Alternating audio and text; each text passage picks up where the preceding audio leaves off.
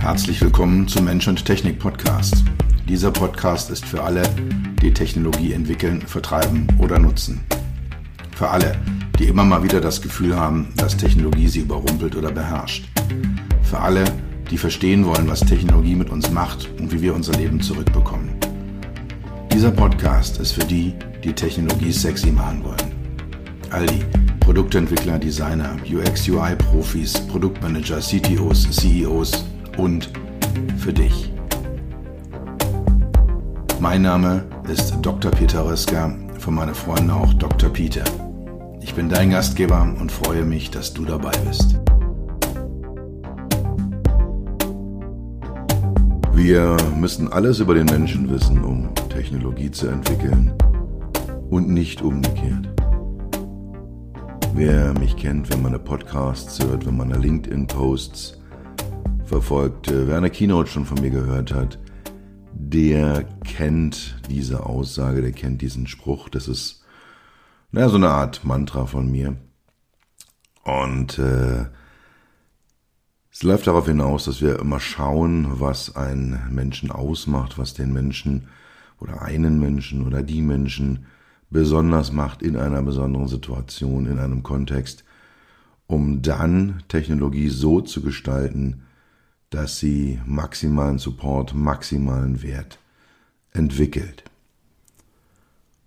Und mit diesem Ansatz, mit dieser Denkweise habe ich ein Buch von Daniel Kahnemann gelesen, sein Hauptwerk, sein größtes Werk. Es heißt Schnelles Denken, langsames Denken. Es handelt sich dabei um ein sehr umfangreiches, auch teilweise recht komplexes Werk. Ich habe mir erlaubt, drei Kernaussagen aus diesem Buch zu extrahieren, zu analysieren und mal zu schauen, was sie denn für die Technologieentwicklung, für die Entwicklung von HMIs, Human Machine Interfaces, Mensch-Maschine-Schnittstellen bedeutet und letztendlich, was es für das Verhältnis von Mensch zu Technik bedeutet. Das Buch von Kahnemann, Schnelles Denken, Langsames Denken, ist ein wichtiges Buch, insbesondere zum Verständnis des menschlichen Denkens, Handelns und Entscheidens. Es geht dort auch um die Fehleranfälligkeit des menschlichen Gehirns, warum wir uns beim Denken und beim Entscheiden so oft irren. Dieses Buch ist sowas wie das Lebenswerk von Kahnemann. Es ist eine Zusammenfassung der wissenschaftlichen Arbeiten seiner Publikationen, all dessen, was er im Laufe seines Lebens so geforscht und publiziert hat. Kleine Fußnote noch, ein bisschen äh, Trivia. Mein erster Kontakt mit Kahnemann war in einem etwas anderen Zusammenhang. Das war Ende der 80er Jahre an der TU Berlin, als ich meine Diplomarbeit begonnen habe. Und auch später im Rahmen meiner Promotion habe ich mich mit dem Thema Pupillendurchmesser beschäftigt, also versucht, diese Methode der Pupillenforschung zu transferieren in den Bereich Mensch-Maschine-Systeme wie kann ich also so mentale Beanspruchung, kognitive Belastungen von Menschen messen? Ist äh, die Pupille da vielleicht ein guter Parameter? Und da gibt es einen Text von äh, Jackson Beatty und Daniel Kahnemann, die genau dieses Thema analysiert haben, der eine sehr, sehr gute und sehr, sehr schöne Grundlage war für meine eigene wissenschaftliche Arbeit. Von daher ist mir Kahnemann an, an diesem, ich sag mal, eher engen Kontext, in dieser engen Nische bekannt geworden. Er schreibt aber auch immer wieder, auch in schnelles Denken, langsames Denken, über seine Pupillenforscherzeit, die bei ihm, wie bei mir auch, inzwischen abgeschlossen ist und auch relativ lang zurückliegt. Kahnemann hat sich danach mit den Themen, Themen Kommunikationspsychologie, also Wahrnehmung beschäftigt, der Wahrnehmungsforschung, Entscheidungsforschung, auch Emotionalität und ganz besonders dem Thema kognitive Verzerrungen, also Verzerrungen, die wir aufgrund von zum Beispiel Vorerfahrungen, von eigenen Meinungen in unserer Wahrnehmung haben. Kahnemann hat 2002 den Nobelpreis für Wirtschaft gewonnen für eine Sache, bei der ich mir denke, okay, ja, hm, nämlich die Entdeckung, dass Menschen keine rein rationalen Menschen sind, sie nicht rational entscheiden, sondern dass sehr stark emotionale Komponenten dazukommen und das nochmal insbesondere in Situationen mit hoher Unsicherheit.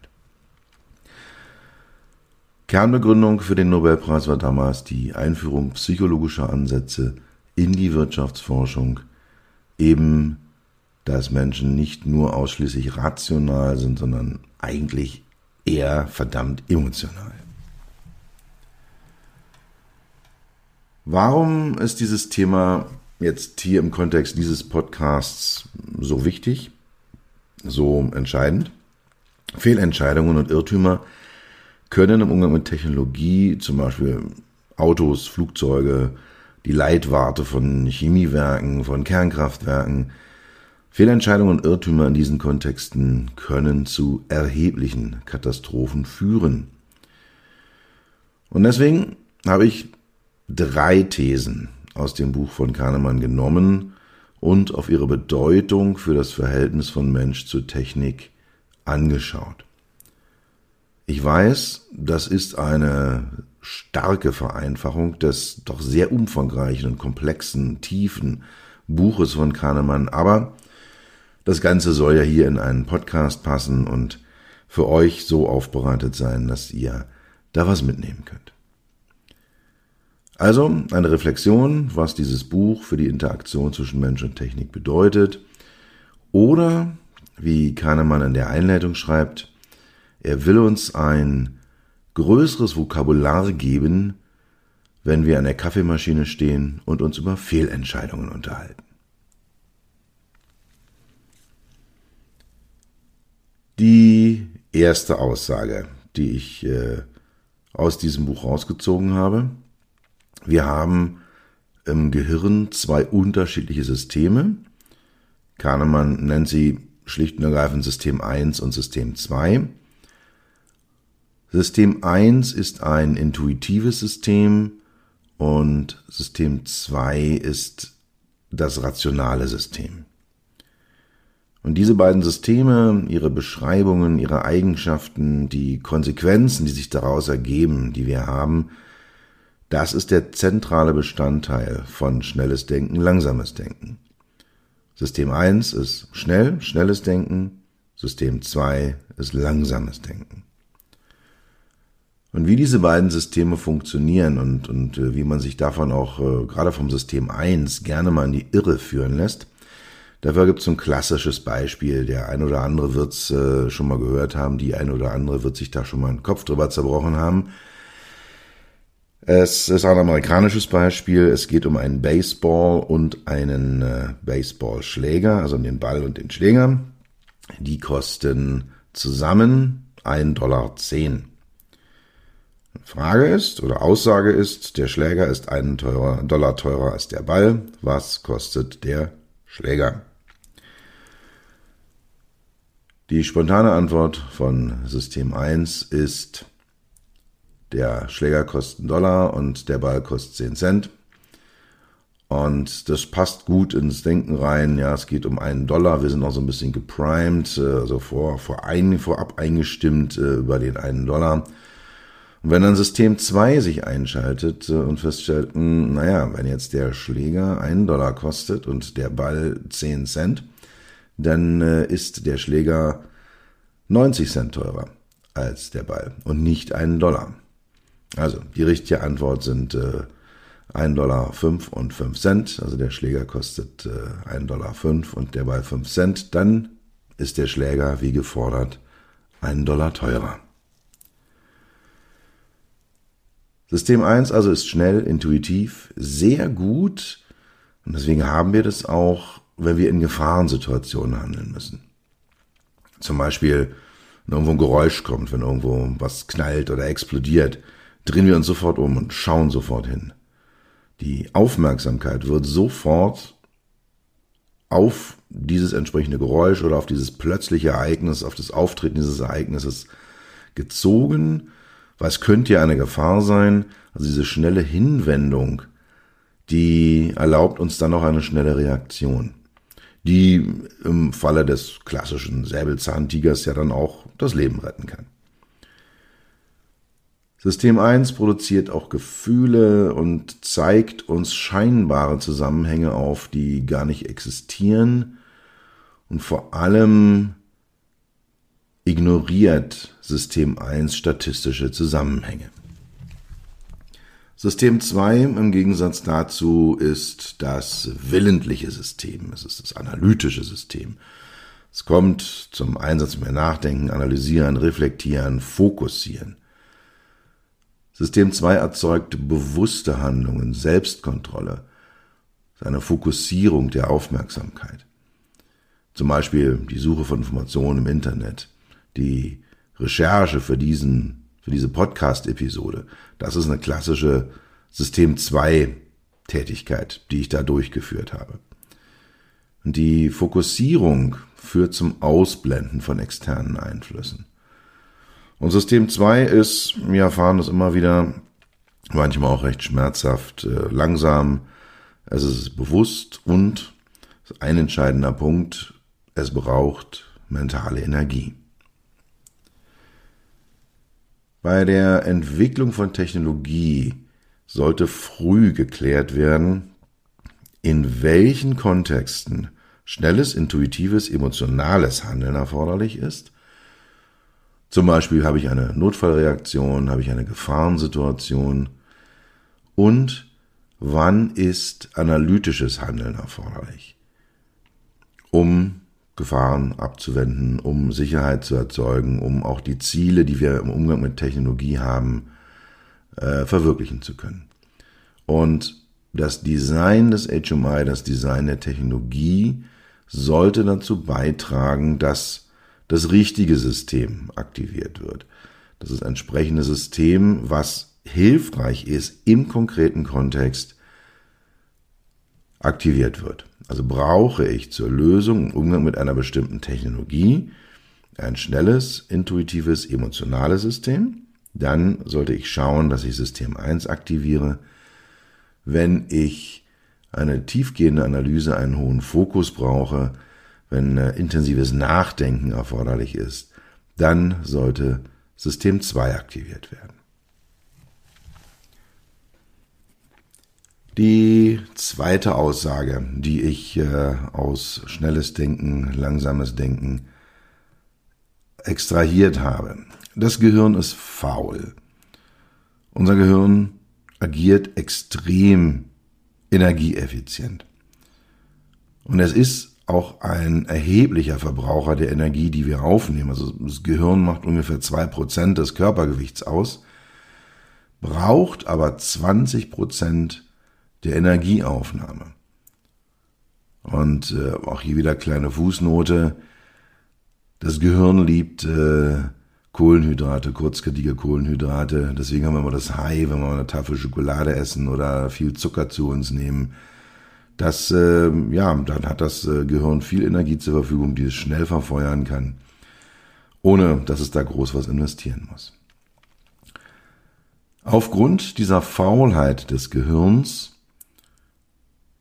ist System 1 das Schnelle, das übernimmt und schnelle Lösungen findet, ohne einen großen Energieverlust zu erzeugen. Also es wird eine Lösung gefunden, ohne dass große Energiemengen investiert werden müssen.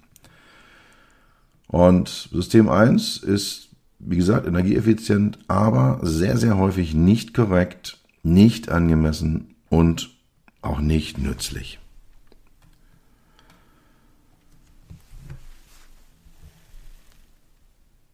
Die Situationen erzeugen nicht eine Entweder-Oder-Handlung, sondern eine allgemeine Aktivierung. Also als Beispiel dafür von Kahnemann, wenn Informationen leicht lesbar dargestellt werden, ich also einen sauberen Schrifttypen und ausreichend große Schriftgrößen nehme, dann reicht System 1 aus, um sie zu lesen.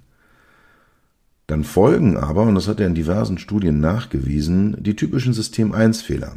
Wenn ich das mache, zum Beispiel eben Baseball und Schläger, wie wir das vorhin diskutiert haben.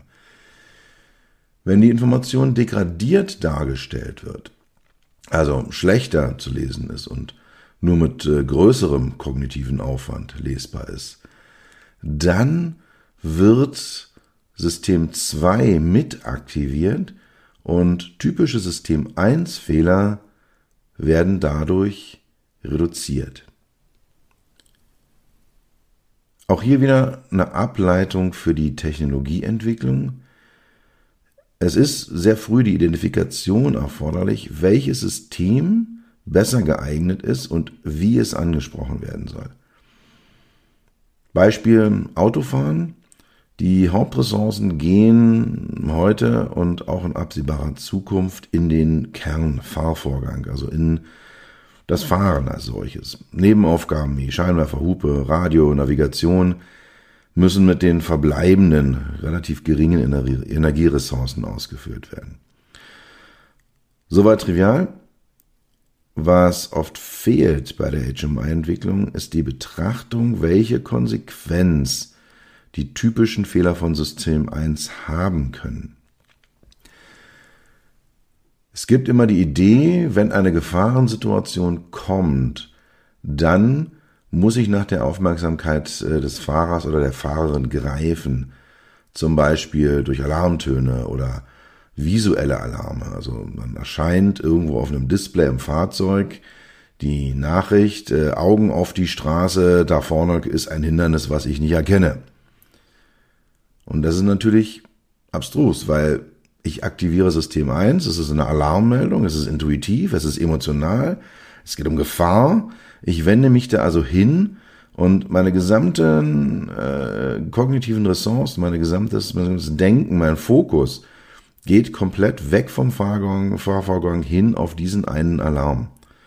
Und dann kann es passieren, dass diese Zuwendung der Aufmerksamkeit auf einen Alarm genau zu den Unfällen führt, die eigentlich verhindert werden sollen.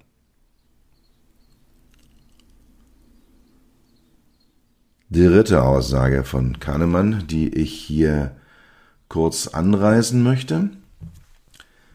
Wenn dem Gehirn Informationen fehlen, dann urteilt es schnell oder auch zu schnell auf Basis des zur Verfügung stehenden Wissens.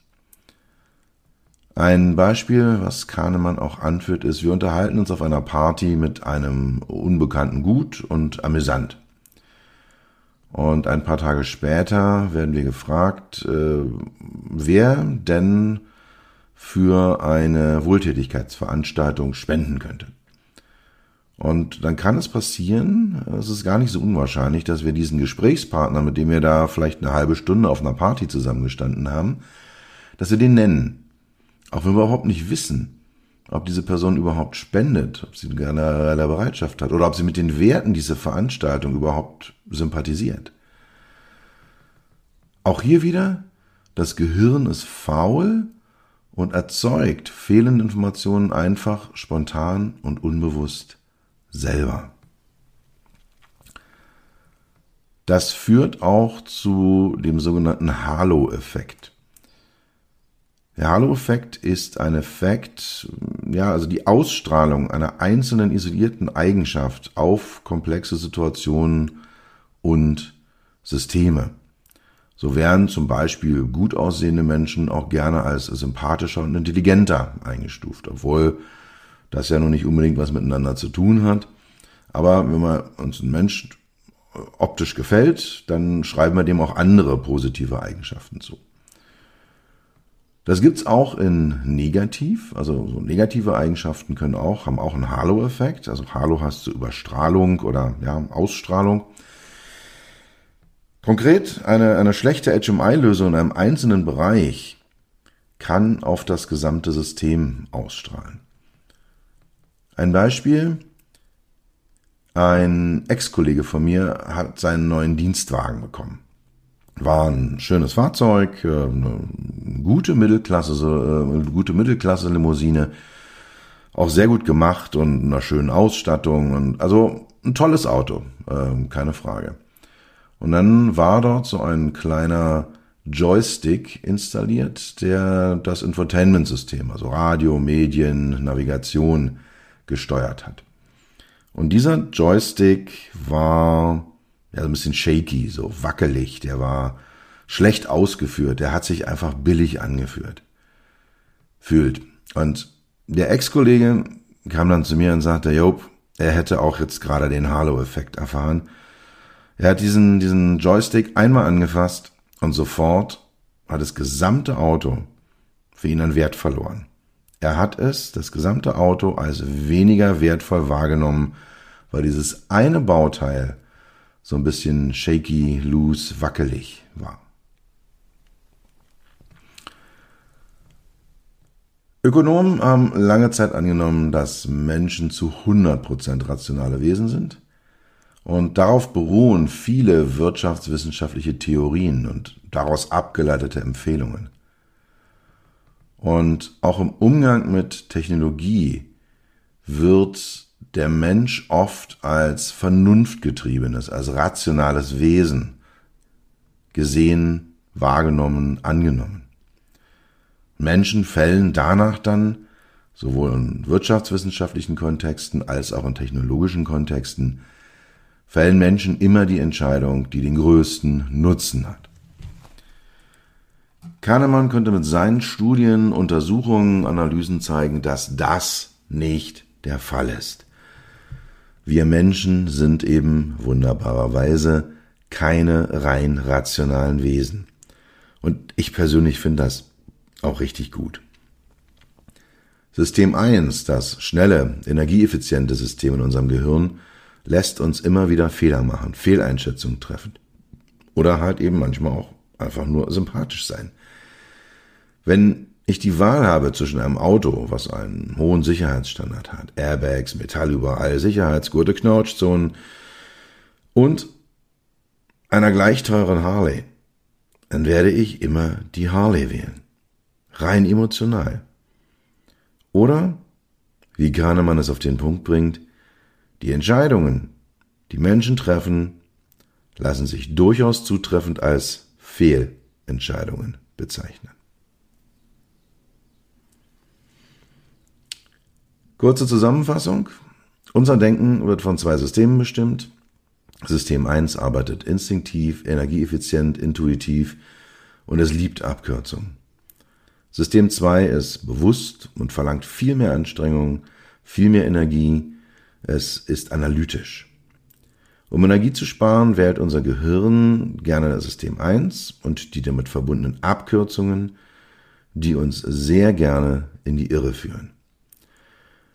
Wir sind uns dessen meistens nicht bewusst und so unterlaufen uns Fehler, weil wir zu viel Vertrauen in die schnellen Antworten des intuitiven Systems unseres Gehirns legen.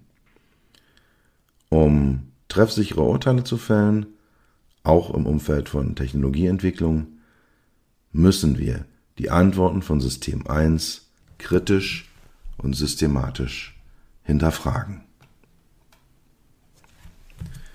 Wenn wir die Unterschiede zwischen System 1 und System 2 bei der Gestaltung von HMIs, von Technologien berücksichtigen, wenn wir dieses menschtypische Verhalten ernst nehmen, den Menschen also nicht als rationale Aufwand-Nutzen-Maschine sehen, sondern als emotional getrieben und mental faul, dann haben wir die Chance, Technologie noch besser zu machen.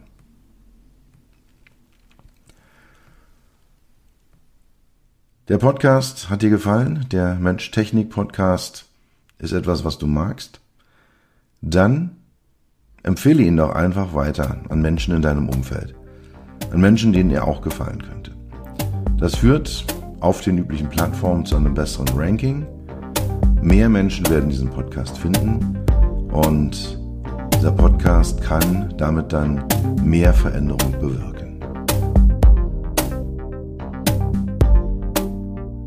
Das war's für heute.